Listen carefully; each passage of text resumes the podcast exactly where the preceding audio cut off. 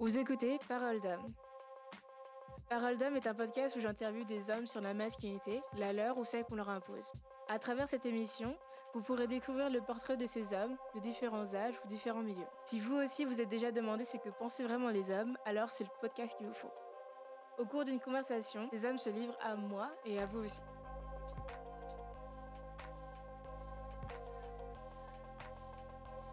Bonjour David. Bonjour Kayane, donc je me présente, je m'appelle David Crémeau, j'ai 22 ans, je suis étudiant à l'école normale supérieure de Lyon en études hispanophones en master 1. Alors, première question, quand je te dis masculinité, à quoi tu penses? Alors, question assez délicate, je trouve, parce que c'est bon, c'est toujours des sujets très, très, on va dire, épineux aujourd'hui, surtout. Mais surtout, je pense masculinité, quand on veut en parler, il faut le voir par rapport aussi à la féminité. C'est-à-dire qu'il faut voir un peu les deux en, parallèle. Pour moi, c'est deux concepts qui sont socialement construits, c'est-à-dire que c'est des, on va dire, des clichés qu'on a sur l'un et l'autre genre. C'est-à-dire que le masculin doit être ça, le féminin doit être ça. Et c'est pour ça qu'on dit ça, tel critère est masculin, tel critère est féminin. Pour moi, la masculinité, ça serait ce, qu'on désigne, enfin, ce qu'un homme doit avoir, etc. parallèlement, ce qu'une femme doit avoir également, ce qui n'est pas forcément vrai dans la réalité en soi. As dit que c'était un sujet épineux, pourquoi? Parce qu'aujourd'hui, on voit les nombreux nombreux débats assez houleux notamment, que ce soit sur Internet ou même dans les journaux, euh, où il peut justement y avoir des, des personnes qui se sentent offensées justement dans leur, euh, dans leur, chair propre par certains propos qui peuvent être aussi assez, assez forts. C'est un sujet auquel il faut faire très attention les mots qu'on emploie euh, à ce niveau-là. Toi, tu as déjà eu une réflexion sur ton genre ou pas?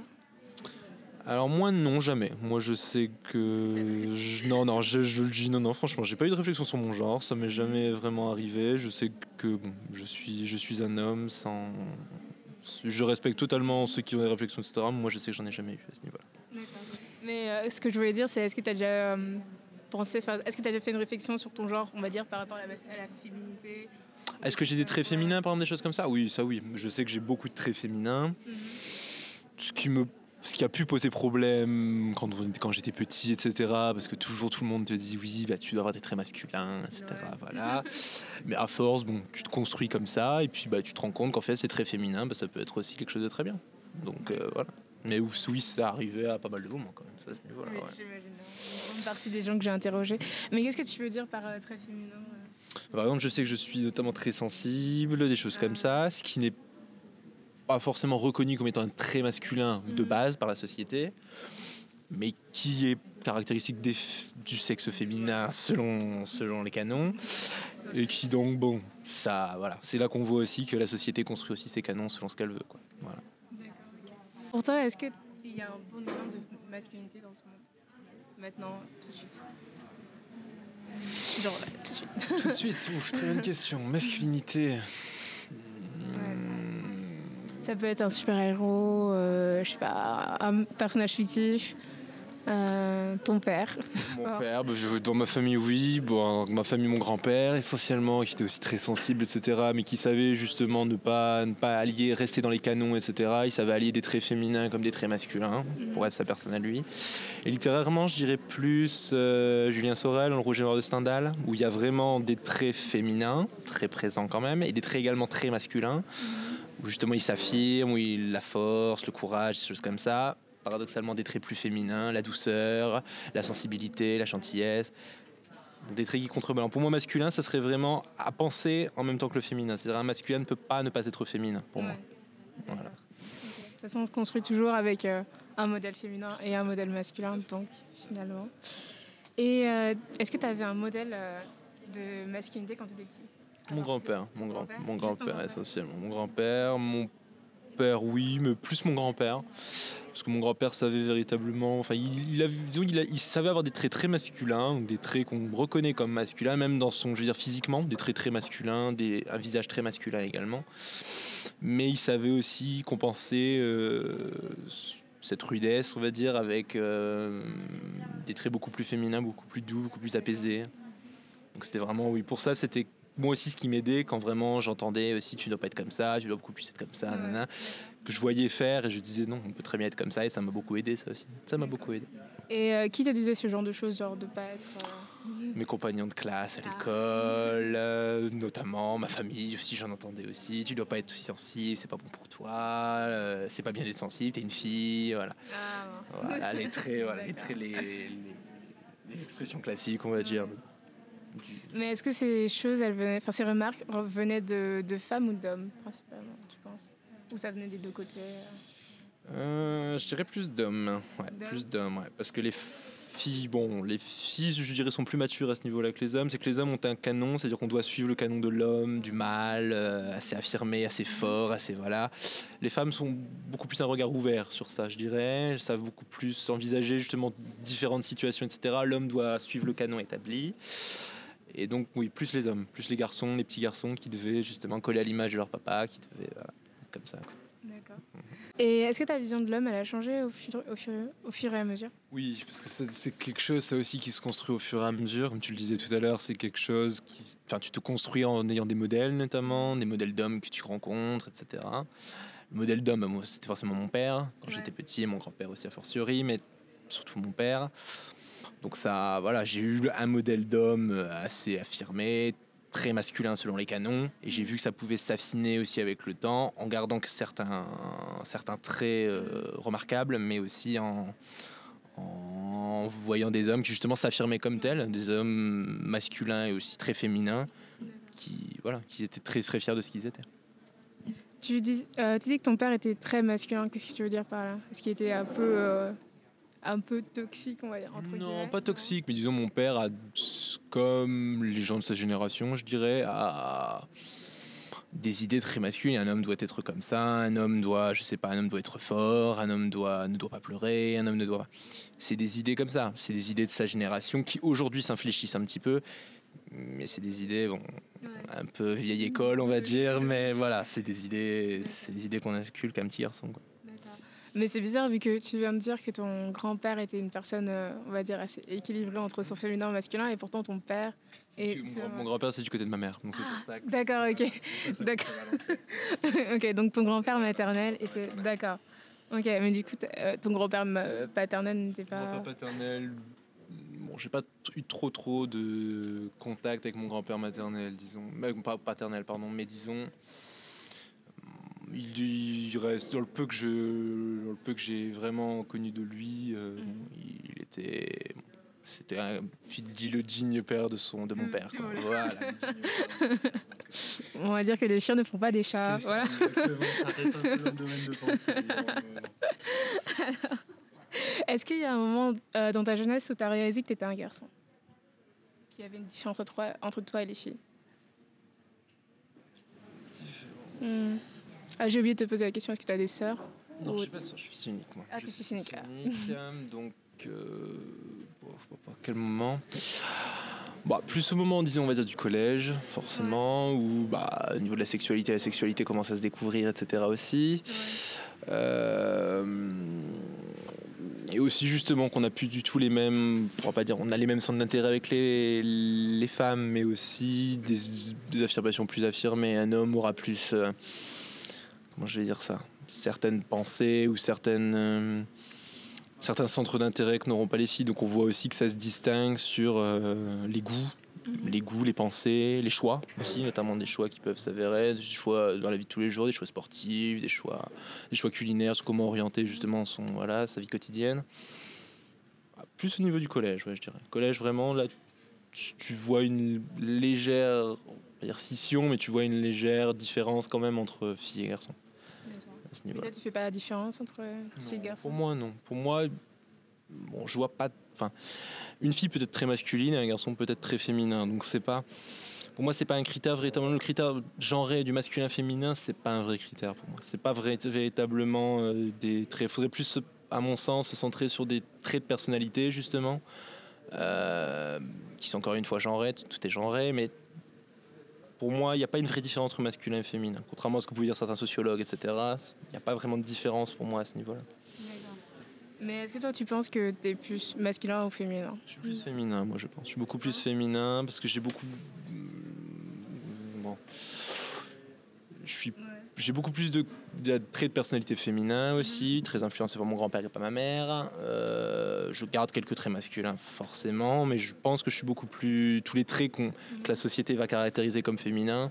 J'ai beaucoup de traits euh, féminins, le calme, la douceur, la sensibilité, des choses comme ça. C'est des traits que j'ai, donc je me considère plus comme féminin. Et est-ce qu'on t'a déjà attribué, on va dire, enfin, est-ce qu'on t'a déjà dit que tu étais gay juste parce que T'avais oui. très féminin. Oui, bien sûr. D'accord. Et tu réagis comment je m'en fiche un petit peu, disons c'est pas voilà, moi je sais que je suis pas je suis pas gay mais ça si les gens voient ça bah c'est qu'ils voient ça c'est qu'ils qu'ils me connaissent pas non plus d'une certaine manière. Les gens qui voient ça seraient surtout des gens extérieurs, disons qui me connaissent pas vraiment et puis voilà. Totalement. voilà. Alors et est-ce que tu as une opinion sur la façon dont les hommes sont représentés dans la société, que ce soit dans les films ou bah, dans les livres du coup euh? C'est toujours le cliché de l'homme, justement, l'homme fort, l'homme alors vis-à-vis de la femme qui est soumise, euh, etc. C'est un cliché totalement, totalement faux, notamment aujourd'hui. Bon, ça commence un peu à se changer, notamment dans la littérature contemporaine, dans les films contemporains, ça commence un peu à changer, mais c'est vrai qu'on voit toujours le cliché de l'homme qui est très valorisant pour l'homme. Hein. C'est toujours l'homme qui fait tout, c'est toujours l'homme qui, qui, arrive à tout faire, à surmonter tous les obstacles, alors que la femme, elle n'arrive à rien à faire. La femme est toujours triste. Hein. Voilà.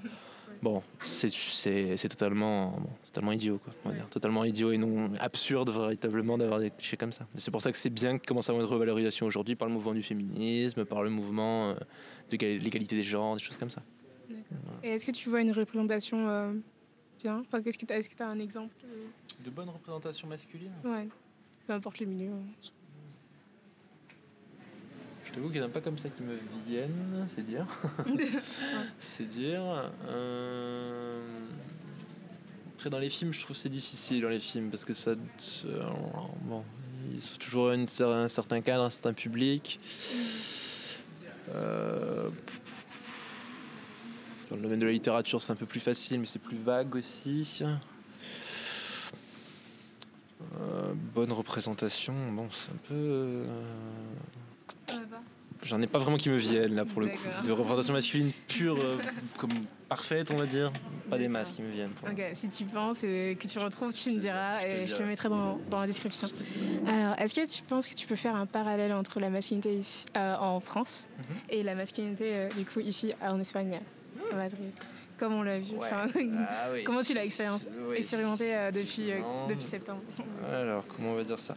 La masculinité en France, on, peut le voir de deux manières, je dirais. Soit ça peut être véritablement quelque chose de le, très typique du macho espagnol, voilà, très très présent, mhm. très très présent, très exacerbé, euh, l'homme fort, voilà, l'homme qui, voilà, le macho en somme. Mhm.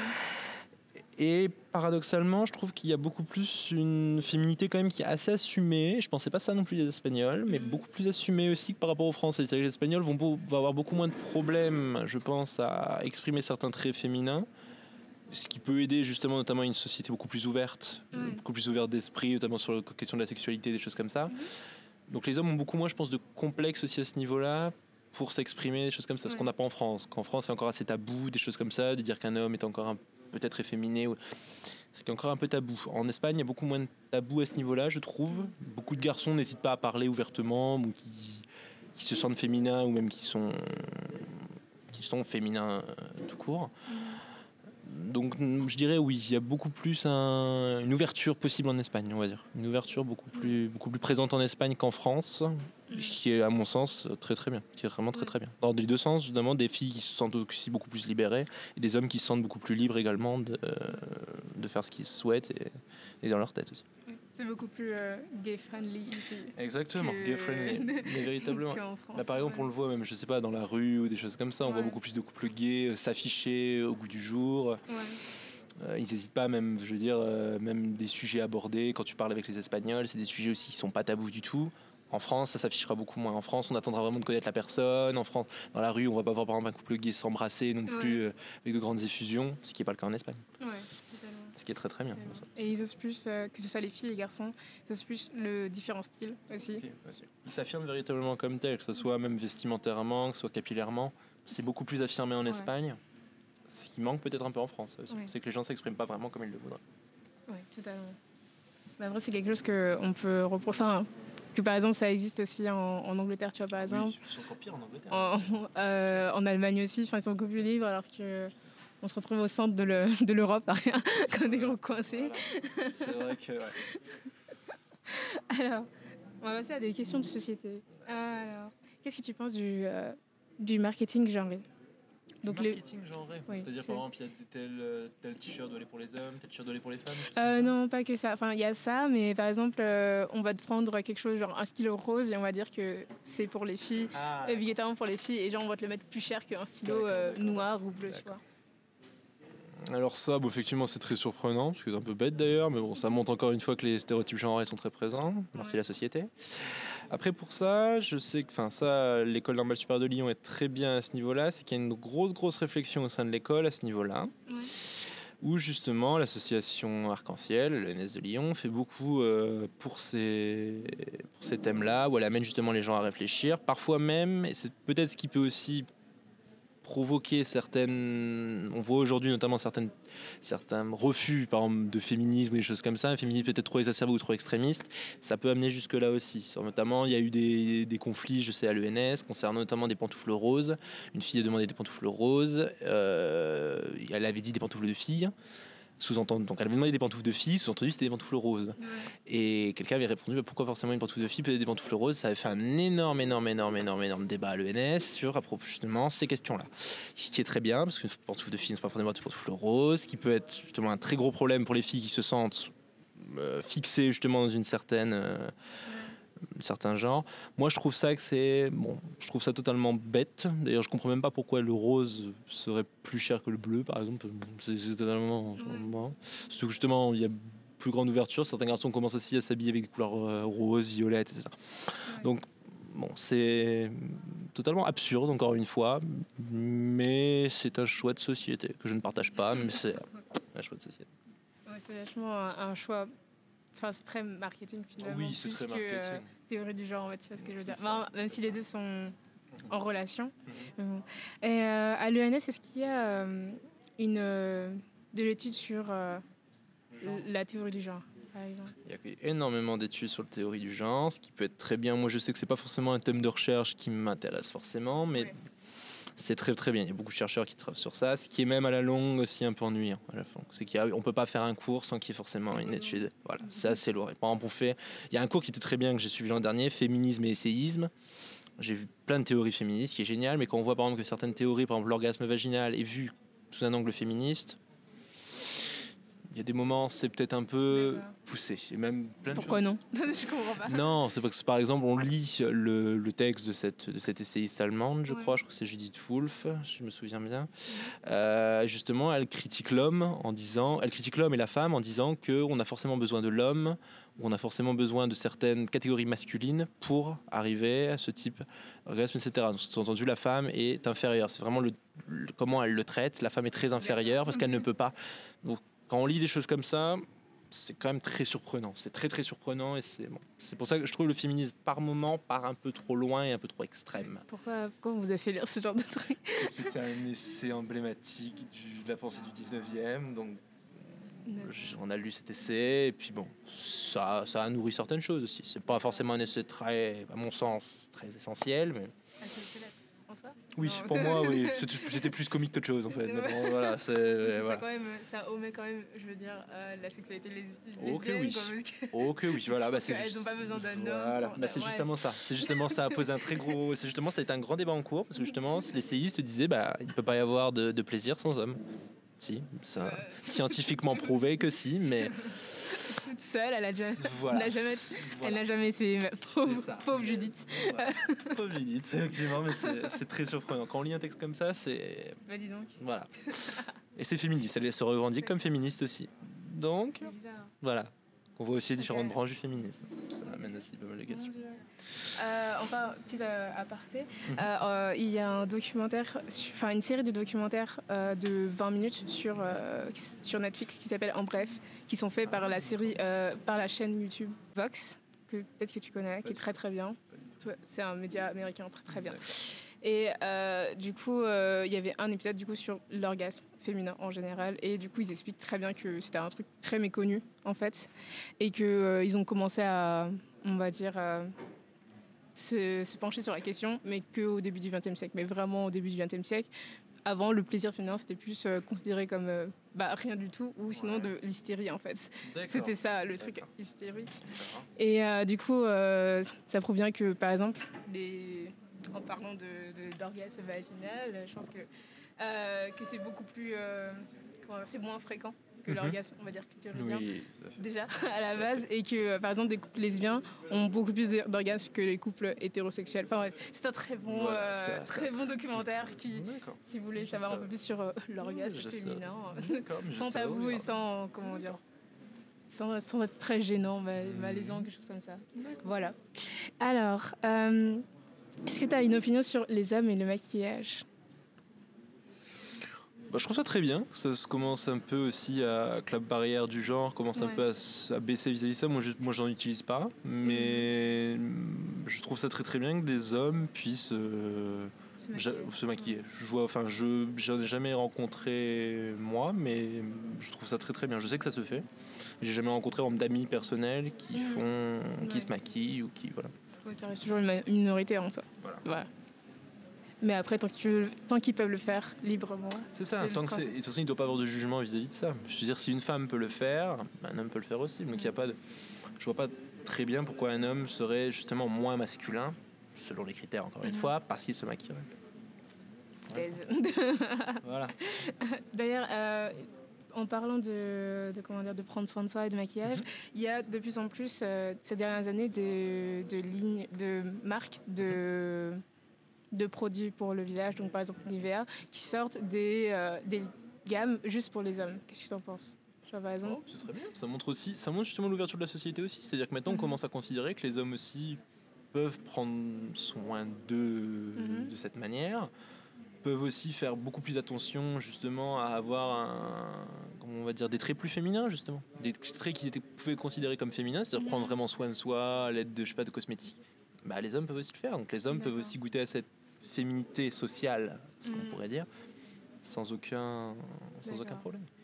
Mais ce que je trouvais, un- enfin moi ce que je trouve bizarre, c'est que par, par exemple, tu vois, il n'y a pas de différence entre un produit pour homme ou un produit pour femme. Tu vois ce que je veux dire? Ah. C'est plus un, enfin en soi, les hommes ont une peau plus, euh, comment dire, épaisse sur le corps, mais après sur le visage, enfin c'est la même chose. Ça dépend juste de ton type de, de peau. Tu vois, genre si t'as peau grasse, que tu sois un homme ou une femme, ça aura le même effet. Tu vois ce que je veux dire? Du coup, je trouvais ça un peu débile euh, qu'il y ait une gamme juste pour les hommes, alors que c'est à peu près le même euh, truc que pour les femmes. Tu vois ce que je veux dire peux comprendre, je peux comprendre. Après, moi, je trouve que c'est aussi une certaine reconnaissance aussi, justement. Ouais. C'est c'est plus, c'est plus, je pense, c'est plus dans ce sens-là aussi, comme voilà, c'est marketing. C'est plus une reconnaissance de la part des hommes de dire, voyez, on sort une gamme pour les hommes, donc ça veut dire qu'on reconnaît que les hommes peuvent avoir accès à ça aussi. Ce n'est pas que genré, Ouais. ce n'est pas que féminin, Mm. ça peut être aussi ouvert au côté masculin. Histoire de mettre euh, Un pied d'égalité, voilà. voilà, il y a un pied d'égalité aussi dans, dans ça. Ce qui, peut, ce qui, à mon sens, c'est très bien. Très, très bien. D'accord. Du coup, on reste sur un statu quo sur cette question. Alors, on va parler du féminisme. Alors, quelle est ta première impression du féminisme? Alors, bah, mon, av- mon avis sur le féminisme a beaucoup changé aussi. Ouais. Euh, il y a- pour moi, de base, euh, je suis, donc, je suis féministe. hein, je suis Ouais. féministe. Seulement, le sujet a beaucoup changé avec moi, justement, depuis mon entrée à l'ENS aussi. Mhm. Ça a beaucoup participé. C'est qu'avant, pour moi, je ne pouvais pas concevoir que quelqu'un n'était pas féministe. Ça aussi, parce que pour moi, l'égalité homme-femme, bon, c'est un principe de vie, on va dire ça comme ça. Ça va de soi. Ça va de soi, vraiment ça va de soi. Je comprends pas pourquoi une femme pourrait être moins bien traitée qu'un homme à tous les niveaux, que ce soit, je sais pas, euh, le thème le plus, le plus connu c'est le thème des salaires notamment, mais que ce soit, je veux dire, les thèmes des libertés, le thème des droits, voilà. Le souci c'est qu'à l'ENS, donc Mhm. école très féministe et école justement qui se revendique comme telle également, mais c'est un féminisme pour moi à mon sens extrême, voire extrémiste, parce que justement il y a c'est trop. On va dire que c'est trop, c'est trop exagéré. Un garçon par exemple qui n'aurait pas les mêmes idées que ces féministes-là se ferait par exemple agresser aussi à des moments, Ah. ça peut arriver. Verbalement et même mais disons comment je vais dire ça? C'est quelque chose moi qui m'a ça beaucoup déplu parce que justement je- ça te montre un côté du féminisme qui n'est pas le vrai féminisme. Et comme beaucoup en fait beaucoup vont concevoir le féminisme comme ça aussi Ouais. comme étant extrême. Sauf que le féminisme n'est pas forcément extrême mais aujourd'hui c'est pour ça que maintenant je suis féministe j'ai aucun problème vis-à-vis de ça mais j'ai beaucoup de mal à chaque fois que maintenant que quelqu'un me parle de féminisme parce que ça devient avec ça j'ai eu un effet de trop plein Oui. c'est trop maintenant c'est trop c'est beaucoup trop oppressif maintenant même quelqu'un qui me parle je peux parler de féminisme sans problème mais c'est toujours quelque chose qui est Lourd. lourd, très fort, parce que c'est de base, moi j'ai aucun problème avec ça. Ces excès ont provoqué une, bon, une petite gêne vis-à-vis de ça aussi maintenant. Mais je suis féministe à 100% et ça, rien de mettre. Mais je sais que ça a pas mal évolué à ce niveau-là aussi. Mais tu penses pas que par exemple le NS c'est un microcosme? Si, ok, si. Si, si, si, Mais ça, ça c'est une autre question, ça, mais effectivement, oui, oui. Non, mais je veux dire, tu vois, peut-être qu'ils sont dans leur but euh, oui, l'extrême féministe parce qu'ils sont que entre. Euh, entre normaliens. Non, mais oui. Du coup, euh, ça, c'est sûr que ça aide, ça aide beaucoup, ça, ça aide beaucoup ce mouvement aussi, mais je sais que nous autres normaliens qui ne sont peut-être pas familiarisés avec tout ça, qui n'ont pas, par exemple, moi je sais que j'étais féministe, mais j'avais pas forcément eu de réflexion préalable à ça. Mes premières réflexions viennent avec eux c'est pas forcément la meilleure première réflexion qu'on pourra avoir, j'ai envie de dire. D'accord, Voilà, c'est quelque chose de pas très ouvert. Est-ce que tu pourrais nous expliquer ou pas? Ou sinon, ce sera un peu trop long. Ce qui, ce qui pourrait. Euh, les bah, propos qui peuvent se tenir là Non, moi j'avoue que je suis très peu, je suis de loin maintenant. Je suis vraiment de loin parce que c'est pas quelque chose dans lequel je veux me, je veux me mettre, justement, c'est quelque chose de très sensible aussi. Mais.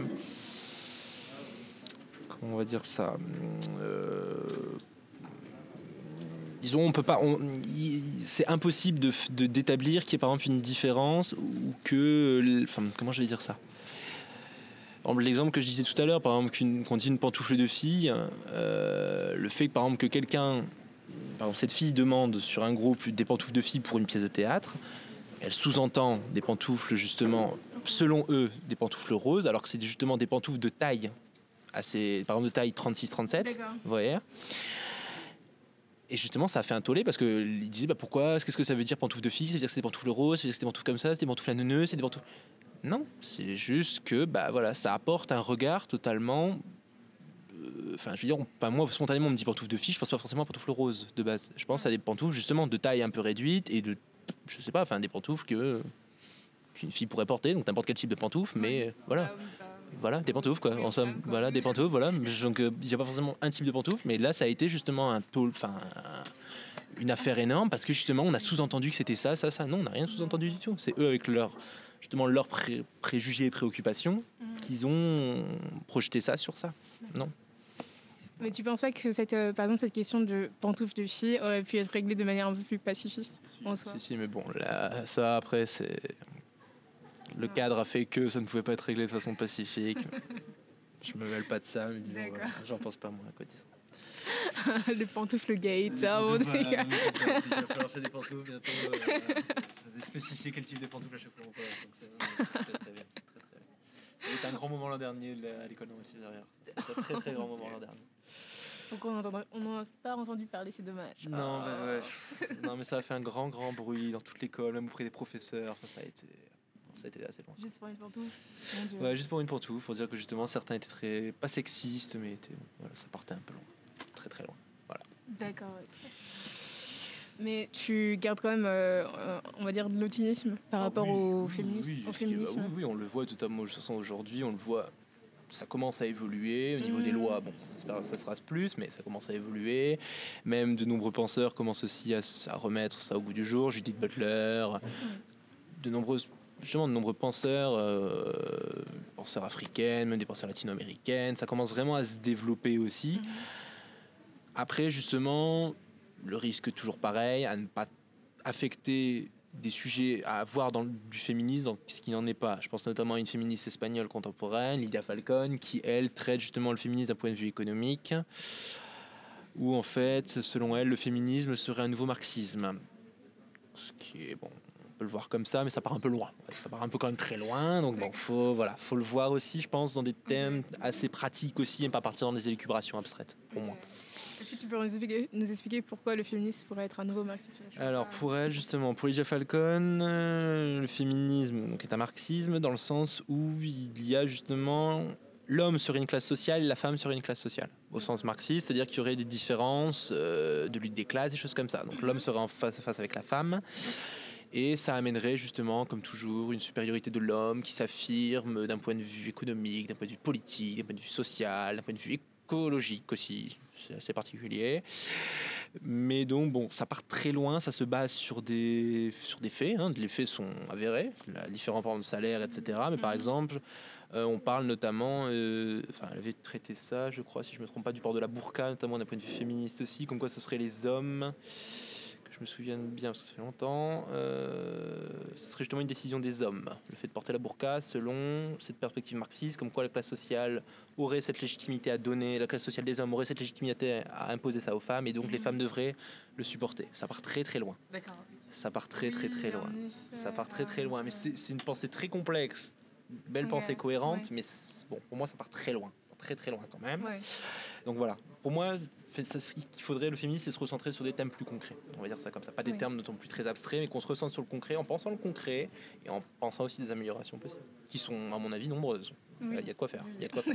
Il y a vraiment quoi faire. Il y a vraiment de quoi faire. Vraiment, vraiment, vraiment. Ça me rappelle, euh, bah, cette semaine, euh, PETA avait, euh, donc euh, l'organisation américaine pour la protection des animaux, avait, euh, voulait en, en bannir les, euh, comment dire, les expressions, euh, donc euh, avec des animaux, par exemple, tu vois, genre euh, faire une pierre de coups, en anglais ça se dit to go, to, to- Okay, two birds with one stone. et du coup, ils voulaient enlever euh, cette expression, cette expression-là parce que ça euh, voulait dire genre euh, tuer deux oiseaux en- avec une seule pierre. Tu vois ce que je veux dire? Et du coup, c'était là en mode, enfin, il y a des animaux qui meurent dans des abattoirs. Ok. Pourquoi on parle de les expressions en fait finalement? Et du coup. euh, du coup, le, le monde, les, in- les internautes se sont liés Ouais. contre PETA, tu vois, qu'ils soient végétariens ou pas, tu vois. D'accord, mais ça serait aussi ça, ça on pourrait le voir aussi du point de vue des femmes. hein. Abolir Mm. certaines expressions, genre c'est euh, femmelette, c'est dit t'es une fille, je- Mm. des pantoufles de fille, par exemple, des choses comme ça. Non mais voilà, par exemple, des, des choses comme ça. C'est des expressions aussi assez caricaturales. Mais bon, Ouais. c'est. Ça aussi, après, ça à réfléchir aussi. Ça, je donne pas mon avis sur ça, mais par exemple, la question du langage inclusif, des choses comme ça, l'écriture inclusive, c'est une question de société aussi. Après, à voir jusqu'où ça peut, ça peut déboucher. Mais c'est vrai qu'il y a une pensée sur la langue aussi maintenant qui commence à se développer. Ça peut être bien, ça peut être très très bien. À ne pas exagérer non plus, toujours à rester justement dans une mesure quand même. Voilà. Mesure pour moi, c'est. C'est certes, enfin, disons, une- être dans les justes mesures. Pas justement proposer quelque chose pour dire de proposer quelque chose, pour dire de faire un changement. Que ce soit pensé, que ce soit légitime aussi. D'accord. Ok. Alors, est-ce que toi, en tant qu'homme, tu te sens inclus dans le mouvement du féminisme? Euh, comment on va dire ce... Bah oui et non, on va dire oui et non parce que bah je- je- encore une fois, tout dépend ce qu'on entend par féminisme. Les trois quarts du temps, on entend par féminisme le féminisme extrémiste.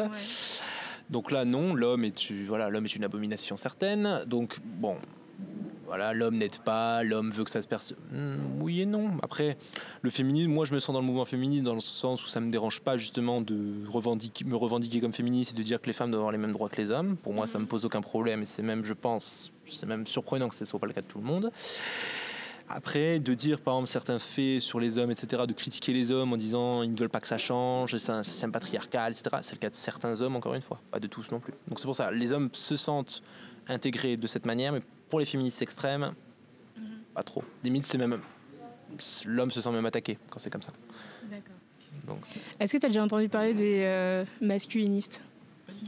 Absolument pas.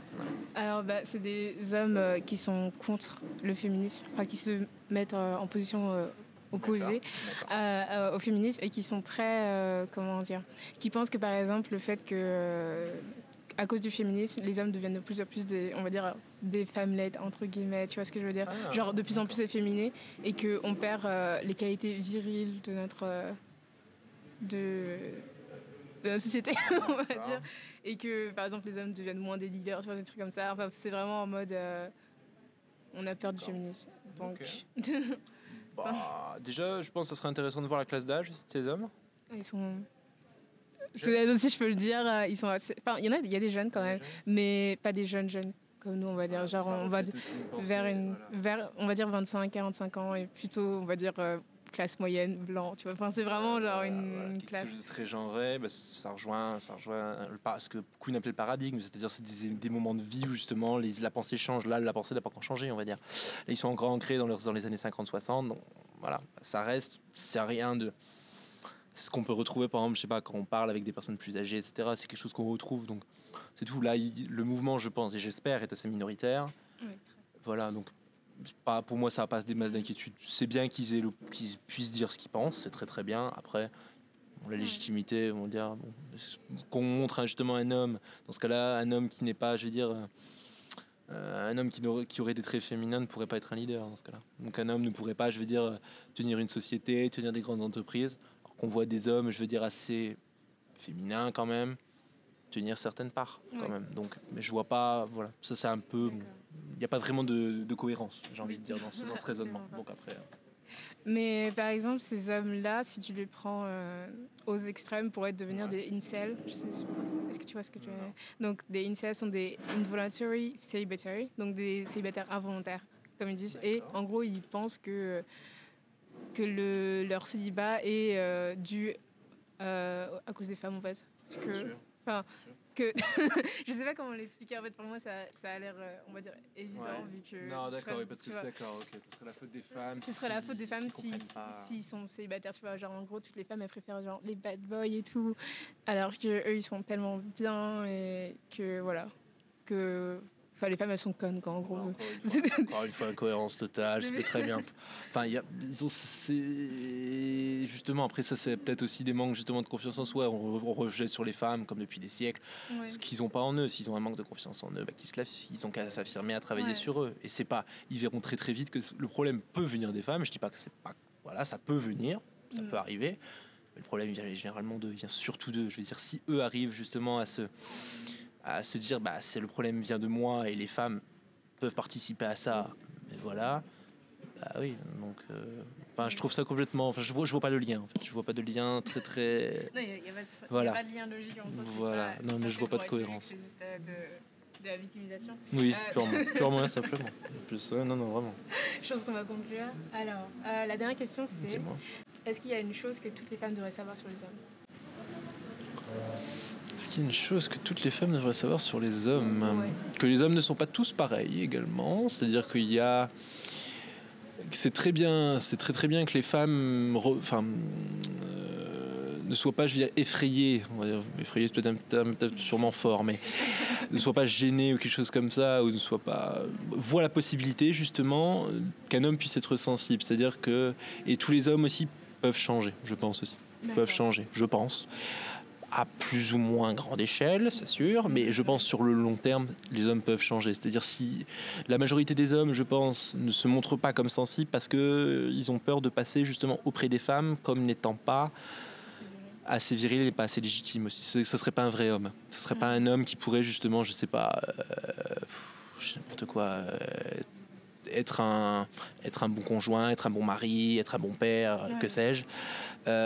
voilà, donc je pense que les femmes se disent un homme peut changer. Après, après est-ce que l'homme veut changer aussi? C'est une autre histoire, mais les hommes peuvent changer, donc ne pas penser que certains hommes sont définitivement bloqués, mais justement qu'il y a du changement possible. Pour moi, c'est un, un, assez important. Un, mot de la fin, je sais pas. Merci, merci en tout cas d'avoir, enfin, fait participer à ça. C'est très, très, très bonne réflexion. C'était très, c'est très bien que tu fasses ça, je trouve. C'est très, très, très bien. Ça sensibilise, c'est très, très bien. Non, franchement, je trouve ça génial. Bah, merci d'être venu. Merci à toi. Si vous êtes arrivé jusque-là, ça veut dire que le podcast vous a bien plu.